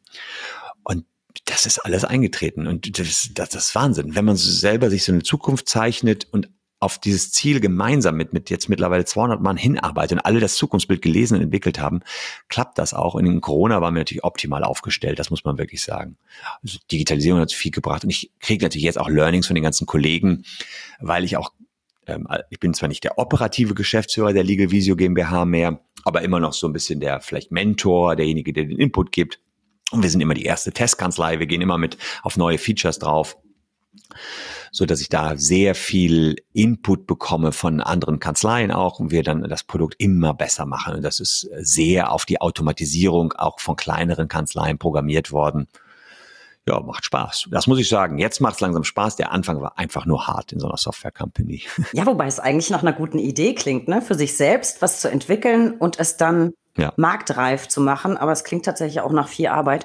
Ich glaube auch, dass die, Digitalisierung ganz großartig ist. Wir bei der Bundesrechtsanwaltskammer waren, ähm, was Corona angeht, noch nicht sofort komplett digital. Da, wir haben es aber sehr, sehr schnell hinbekommen. Und ich bin mhm. ein Nutznießer, weil ich jetzt tatsächlich von überall diesen Podcast aufnehmen kann. Das ist ja. ganz großartig. Ihr wart da ein bisschen, bisschen früher dran. Ich finde, das ist ein, ein großes Plus auch was die Lebensqualität angeht, weil es kann ja immer irgendwas sein. Und deswegen noch ein Kommentar zu dem Liegestuhl. Man hat immer, selbst du, das Bedürfnis, immer gleich zu sagen, ja, sie hat jetzt ein bisschen kokettiert. Es ist doch egal. Du arbeitest. Ja, ja ob ja. du dabei im Liegestuhl sitzt oder nicht, ist egal. Ich habe zum Beispiel die Erstauflage äh, meines Bravo-Kommentars komplett mit dem Laptop auf dem Schoß auf dem Balkon geschrieben. Also ich nicht den ganzen, okay. sondern meine, meine Paragraphen. Äh, ist, ist ja egal, wo ich das schreibe. Also kann, man kann sich dabei ja ruhig ein bisschen nett machen. Und da ist die Digitalisierung ein großer Vorteil, finde ich. Ähm, was ich dich noch fragen wollte, äh, weil du jetzt gesagt hast, euer Zukunftsbild, ein Thema, das uns ganz wahnsinnig beschäftigt, ist der Fachkräftemangel. Ähm, mhm. Wie geht ihr damit um? Seid ihr davon betroffen oder könnt ihr euch sowieso nicht retten vor Anfragen von Referendarinnen und Referendaren und jungen Anwältinnen und Anwälten? Und gleich noch eine Frage anschließend, das ist jetzt relativ viel, aber du bist der Profi, du kriegst das hin. Wie sind meine Chancen, wenn ich bei euch anfangen will? Also jetzt nicht ich, aber ein Referendar oder ein Jobeinsteiger. Sucht ihr? Wir suchen immer. Das ist auf jeden Fall so. Wir sind immer noch wachstumsorientiert, auch wenn es von meiner Warte aus ruhig ein bisschen langsamer gehen könnte, als es im Moment so läuft. Aber natürlich suchen wir immer weiter. Wir haben ganz guten Zulauf. Ich glaube, da habe ich mit dem YouTube-Kanal über elf Jahre ganz gute Vorarbeit geleistet, weil mir wirklich Leute sagen, hey Christian, du hast mich durch mein ganzes Jurastudium begleitet während Barbara Salesch mich durch mein Studium begleitet hat und immer, wenn ich nicht lernen wollte, habe ich dann den Fernseher angemacht und gesagt, na, so ein bisschen Bildung, Jurabildung ist ja trotzdem dabei und mich dann vom Examen etwas abgelenkt habe. Barbara Salesch scheint es Leute zu geben, die sich dann mit mir ablenken vom Jura lernen, aber ähm, die haben glücklicherweise trotzdem das Examen bestanden. also insofern alles gut. Und insofern ist es tatsächlich so, dass wir im Anwaltssektor keine Nachwuchsprobleme haben, haben große Zahlen an Bewerbern. Das ist tatsächlich so. Auch bei den Referendaren haben wir mittlerweile, ich glaube, 400 Referendare ausgebildet, die dann auch wieder welche kennen. Äh, das, da haben wir eine hohe Weiterempfehlungsquote. Und das läuft ganz gut. Bei Rechtsanwaltsfachangestellten sieht es ein bisschen anders aus. Ähm, die sind nach wie vor sehr rar am Markt. Deswegen sind wir übergegangen na, innerhalb von Corona und haben gesagt, wir suchen bundesweit. Auch wenn wir eine Kölner Kanzlei sind, suchen wir bundesweit. Und wir haben jetzt eine aus Kiel, eine sitzt im tiefsten Bayern im Allgäu und eine in der Nähe von Berlin, auch auf dem Land. Und die arbeiten full remote für uns. Ähm, die werden niemals, die sind mal am Anfang vier Wochen in die Kanzlei gekommen, um das Team kennenzulernen. Die kommen auch zu den Weihnachtsfeiern, zu den Sommerfesten. Aber ansonsten sitzen die auf dem Land und sind ganz happy für eine Kölner Kanzlei arbeiten zu können, weil sie sagen, boah, hier am Land verdient man auch nicht so gut und äh, wir haben auch nur eine Kanzlei und wir können auch nur für diese eine Kanzlei arbeiten. Und da tut sich gerade viel. Wir machen keine schlechten Erfahrungen damit. Ich hätte hab's allerdings auch ganz gerne, dass ein paar Leutchen schon noch in die Kanzlei kommen und nicht immer nur alles remote ist. Klar. Aber es klappt. Und das heißt, auf diese Art und Weise haben wir auch die Baustelle ganz gut geschlossen mit den Rechtsanwaltsfachangestellten. Insofern grundsätzlich bin ich zufrieden und wer sich bei uns bewirbt und zeigt, dass er Legal Tech interessiert ist, unternehmerisch tätig ist, vielleicht mal oder oder was in den Medien gemacht hat, vielleicht auch Social Media interessiert ist, der hat auf alle Fälle gute Chancen, auch wenn seine Juranoten jetzt nicht optimal sind, sind das Leute, die für mich ein Rundumpaket bilden, wo ich sage, cool, gucke ich mir an. Wir haben auch viele Einzelkämpfer, wenn man so will, die sagen, hey, ich habe noch Kapazitäten, kann ich euch noch meine Kapazitäten anbieten und dann können die für uns noch mitarbeiten. Also da haben wir auch echt ganz, ganz gut aufgestockt und noch von außen rum Leute angedockt, die perfekt zu uns passen. Finde ich eine großartige Idee, wenn man wirklich händeringend Refas sucht. Ähm, und du hast vorhin schon ganz kurz das Stichwort geliefert, ihr habt eine Karriereseite, die verlinke ich auch nochmal in den Show Notes.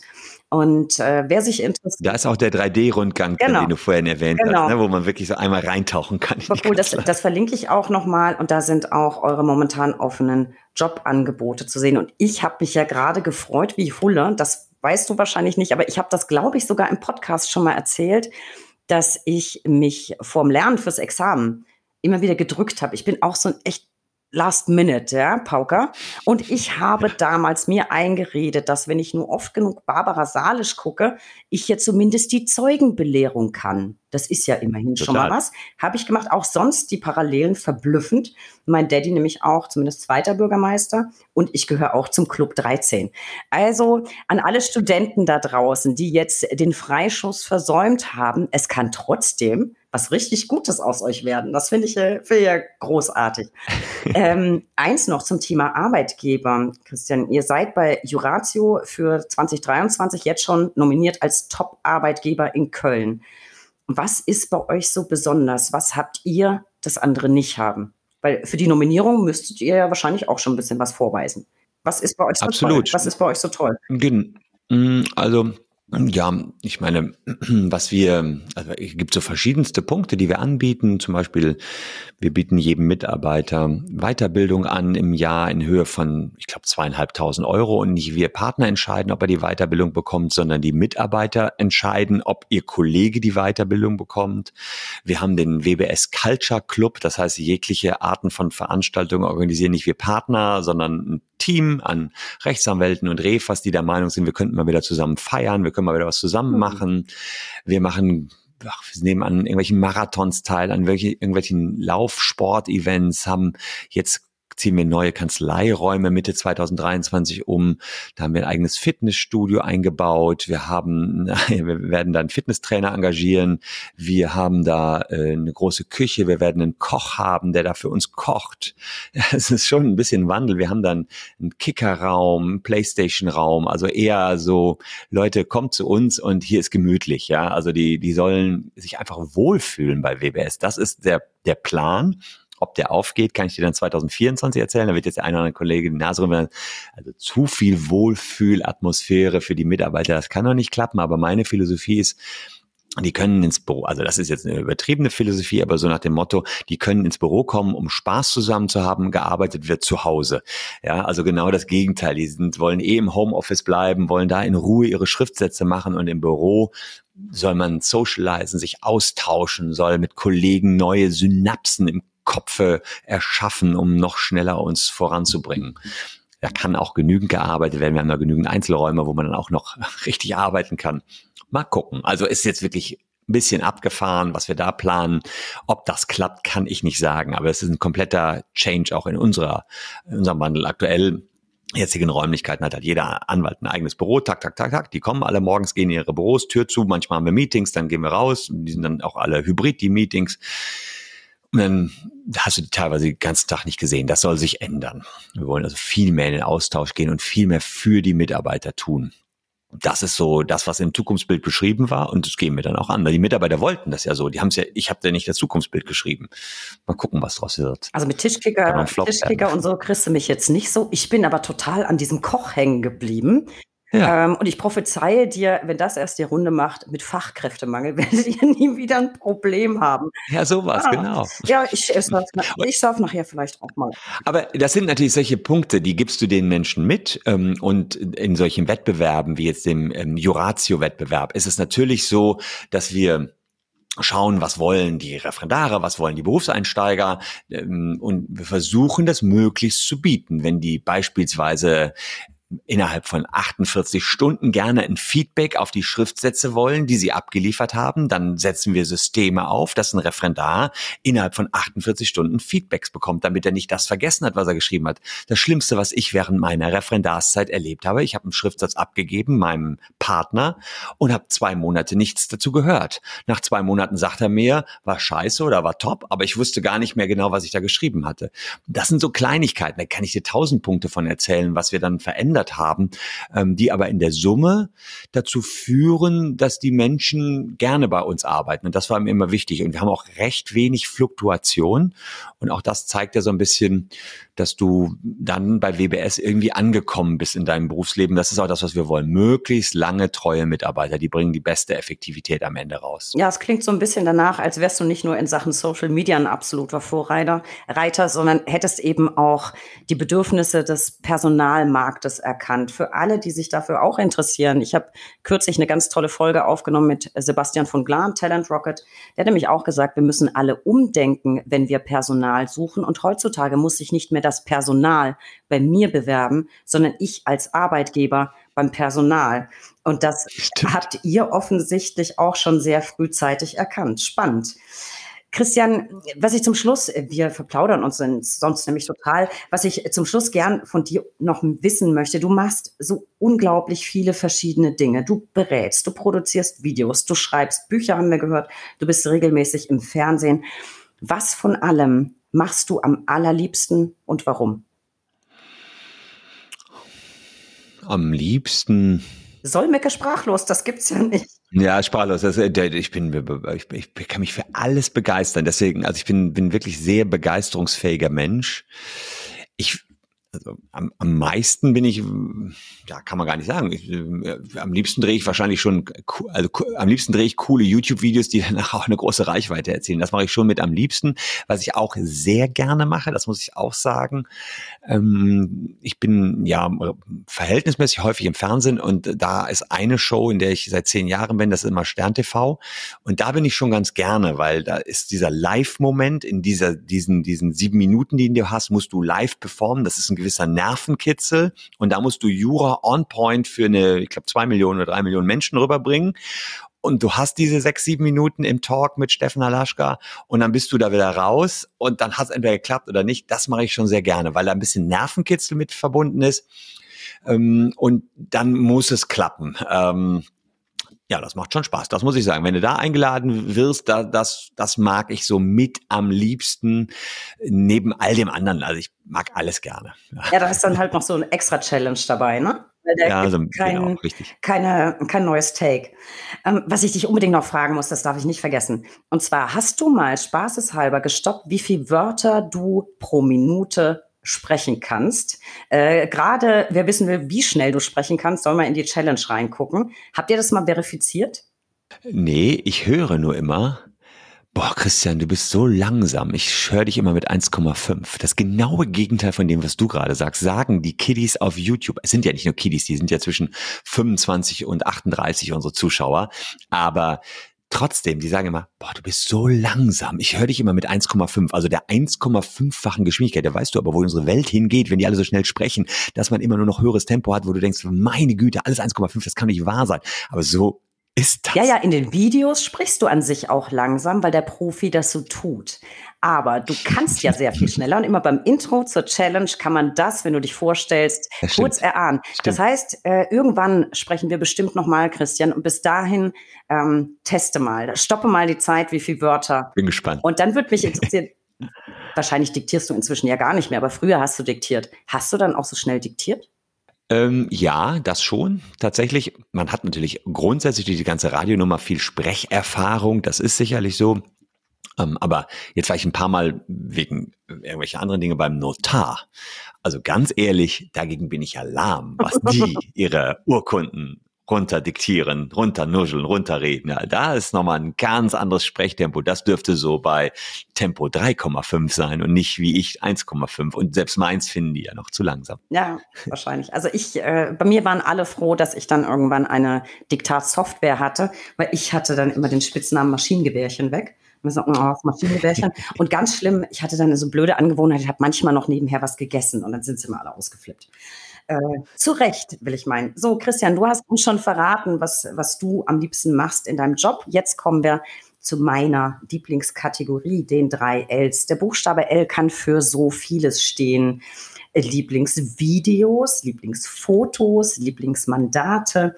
Und für dich habe ich die drei folgenden Ls. Ich wüsste wahnsinnig gern, welches ist dein Lieblingsurteil? Hast du eins? Ja, klar. Das muss ich sagen. Das ist das, wo man auch tatsächlich, ich bin nicht auf wahnsinnig viel stolz, aber da, wo ich stolz drauf bin, das ist das Morpheus-Urteil, was mhm. wir erstritten haben, wo es eben wirklich um was sehr Bahnbrechendes ging, nämlich die Haftung von Eltern im Internetzeitalter und wann haften Eltern für ihre Kinder. Wir hatten die Vorinstanzen alle verloren, Landgericht Köln verloren, OLG Köln verloren. Die hatten uns gesagt, Eltern müssen immer neben ihren Kindern beim Surfen sitzen. 17-Jähriger war genau. das, die nicht vertreten haben, beziehungsweise dessen Eltern. Und BGH hat gesagt, nee, einmalige Belehrung. Das ist natürlich, aber auch aus viel Eigennutz mein Lieblingsurteil. Ansonsten gäbe es noch sehr viele witzige Urteile, die auch Lieblingsurteile wären. Aber für mich persönlich ist das ein Urteil, was mein Leben geprägt hat, weil wir es bis oben hindurch gefochten haben und auch echt gezittert haben. Aber das ist das Lieblingsurteil, auf jeden Fall Morpheus Urteil. Auf jeden Fall was zum Stolz drauf sein. Das finde ich auch. Dann vielleicht, ähm, wenn kein witziges Urteil, vielleicht hast du eine witzige Lieblingspanne, die dir mal passiert ist. Boah, Panne. mir ist mal eine Panne passiert, die geht aber schon so ein bisschen ähm, zurück in meine Abi-Zeit. Da war ich Schülersprecher und, als, und ich war Chefredakteur unserer Schülerzeitung. Das war eine Panne.